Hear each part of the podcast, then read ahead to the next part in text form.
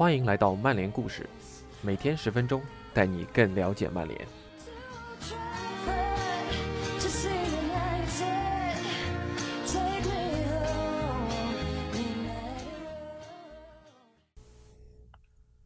今天的曼联故事是本周九九三冠王主题的第三个故事。如果问九九三冠王赛季哪场比赛最令人印象深刻，我想很多人会选诺坎普之夜的神奇大逆转。但 Andy Mitten 大叔的答案却是欧冠半决赛第二回合在都灵的比赛。淘汰尤文后，米滕大叔甚至在场外被人踹了一脚，这又是怎么一回事呢？下面是今天的故事。都灵的逆转之夜，Andy Mitten。意大利米兰，二零一八年十一月六日，当我所乘坐的波音七三七接近马尔本萨机场，手机开始有信号时，我收到了我兄弟发来的一条消息：他刚走了。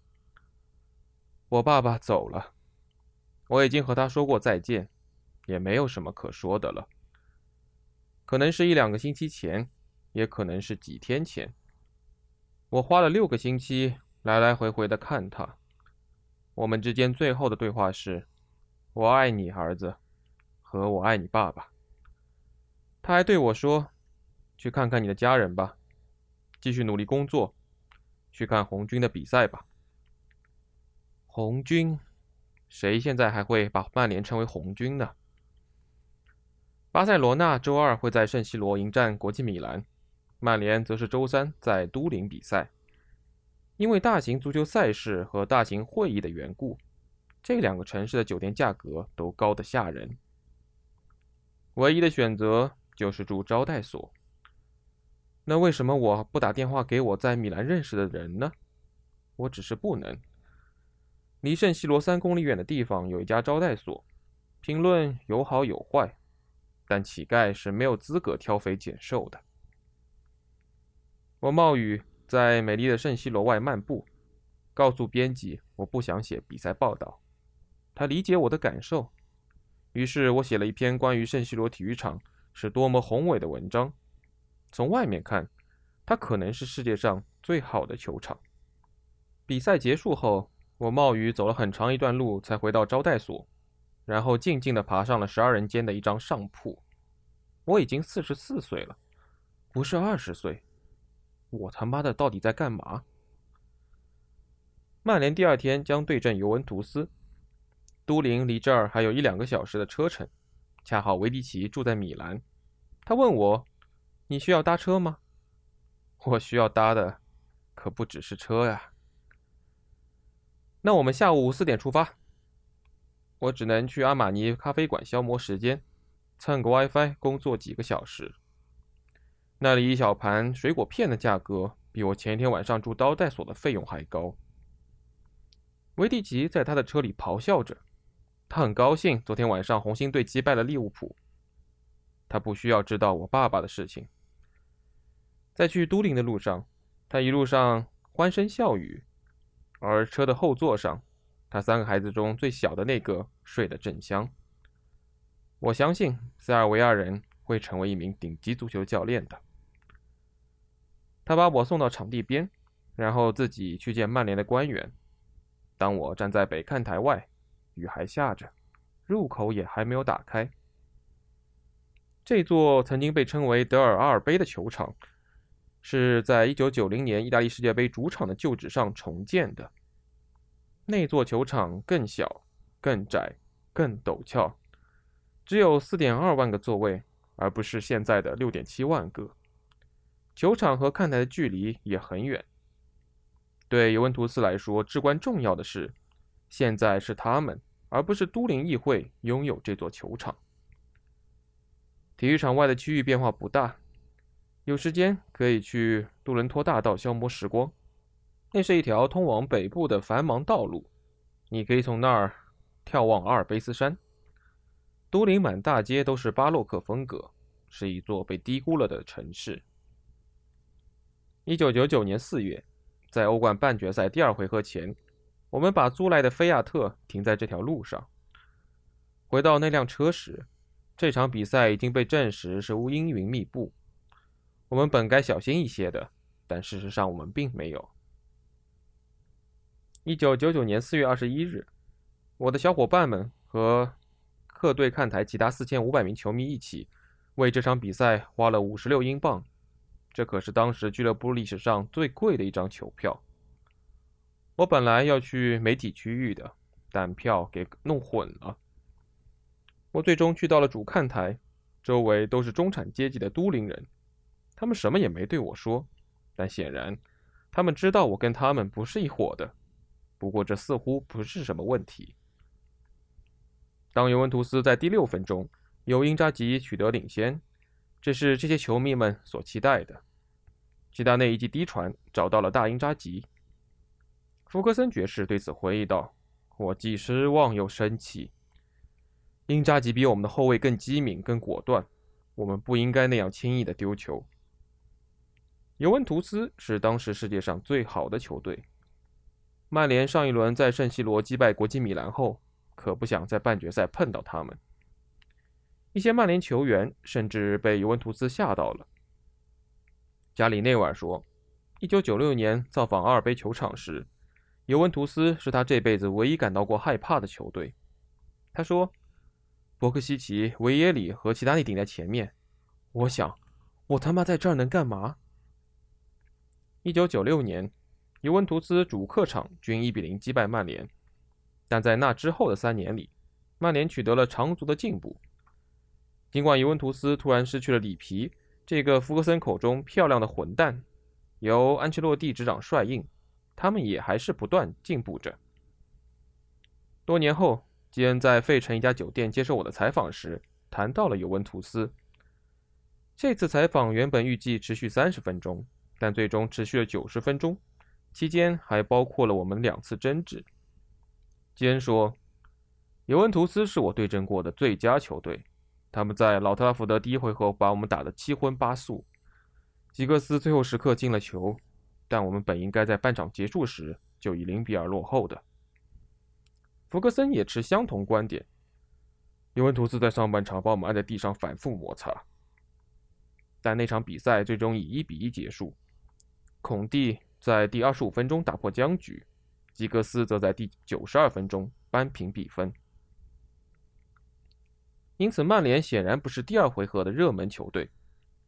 尤文图斯拥有齐达内、戴维斯、德尚、英扎吉、佩索托、迪里维奥、孔蒂和门特罗，这可是被科尔称为他所遇到过的最难对付的后卫。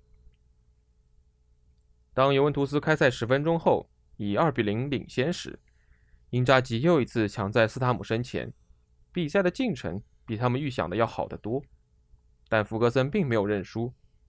我已经麻木了，但我并不觉得比赛已经结束了。大部分人可能已经举白旗了。尤文图斯正在通往他们连续第四个欧冠决赛的路上。尤文图斯九六年击败了阿贾克斯，九七年输给了多特蒙德。一年后又输给了皇马，现在他们将要前往巴塞罗那和拜仁会师了。但基恩也没有认输。福格森爵士已经在足球世界中打拼了半个世纪，后来他对此回忆说：“这是我在球场上见过的最无私的表现。基恩用他的奔跑覆盖了球场的每一寸草坪，宁可累死也不愿输掉比赛。他的表现激励了身边的所有人。”我觉得能和这样一名球员共事是一种莫大的荣誉。但基恩在费城跟我谈起此事时，只是轻描淡写的说：“我不一定认为这是我最好的一场比赛，但从那以后，人们开始跟风，说我进球了，吃了黄牌，诸如此类。但我想，如果你看看这场比赛，看看我们零比二落后的事实和我们的对手，你可能会有不同的看法。”基恩说的对。首先，他在第二十四分钟时缩小了比分差距。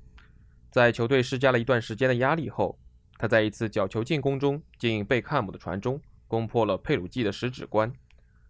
福格森的球员们继续在中场压制他们的对手。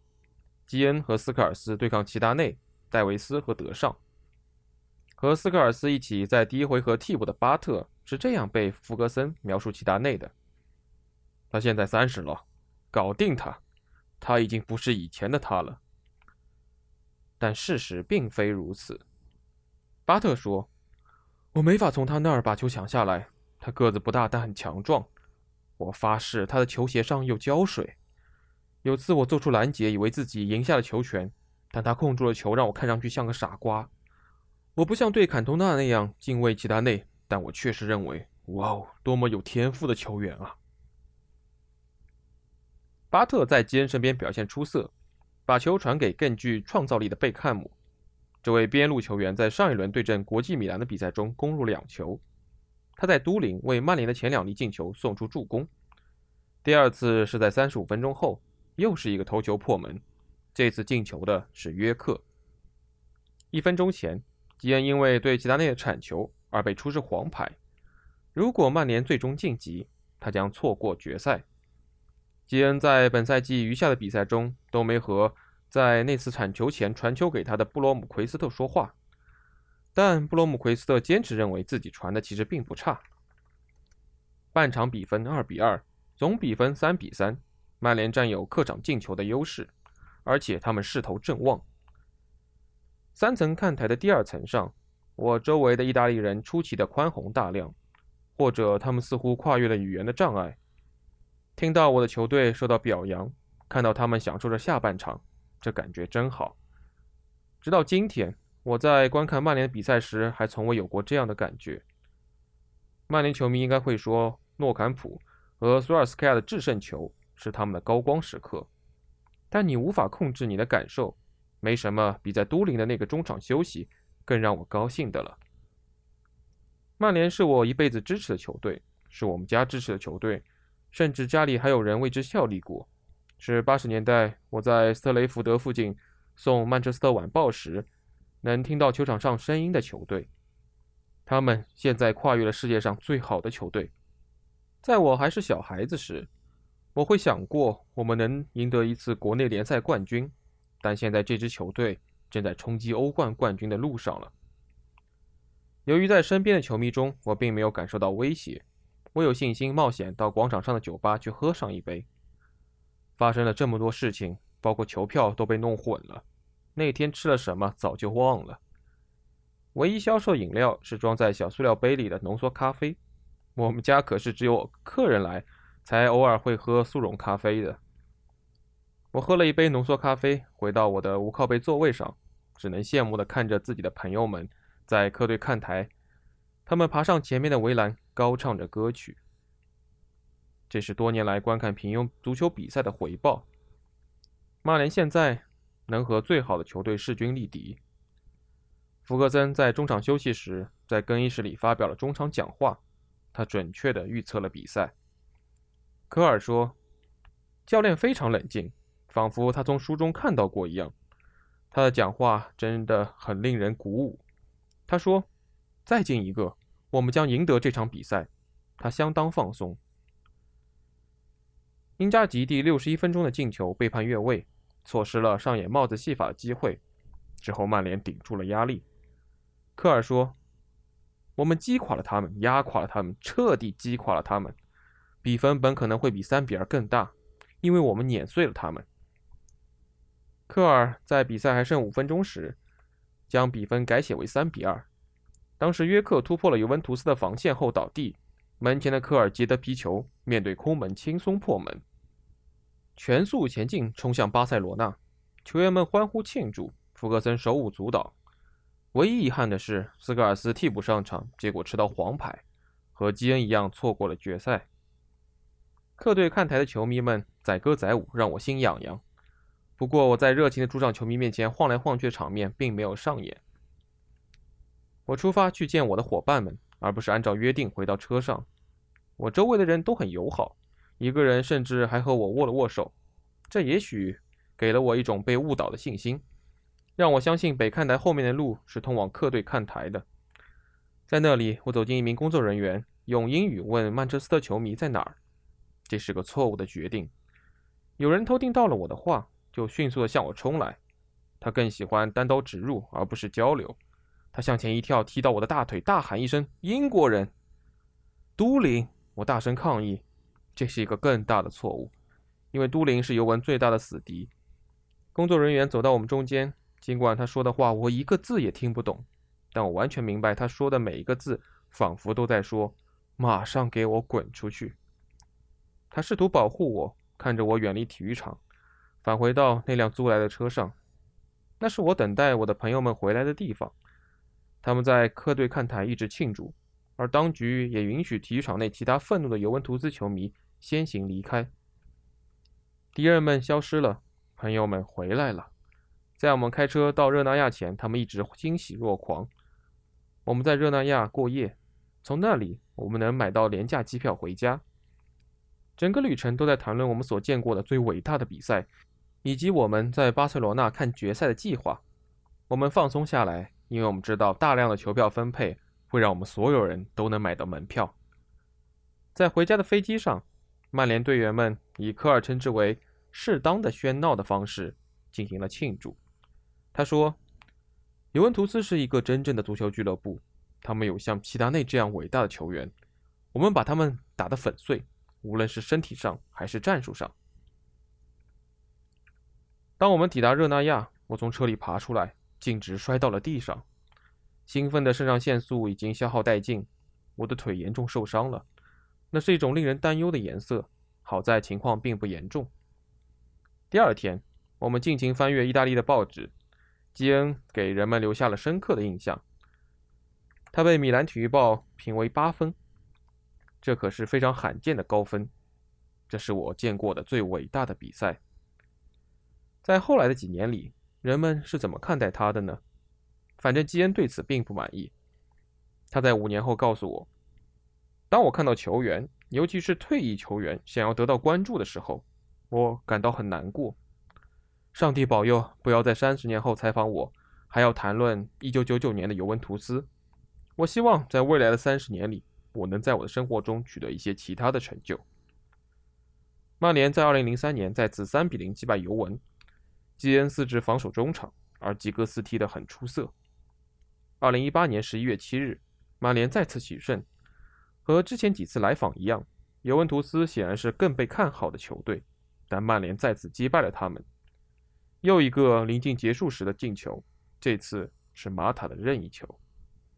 但无论这些胜利多么令人印象深刻，都无法与1999年4月的成就相提并论。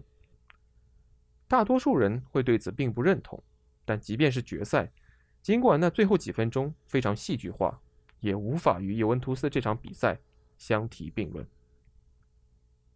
以上是今天的曼联故事，我们明天再见。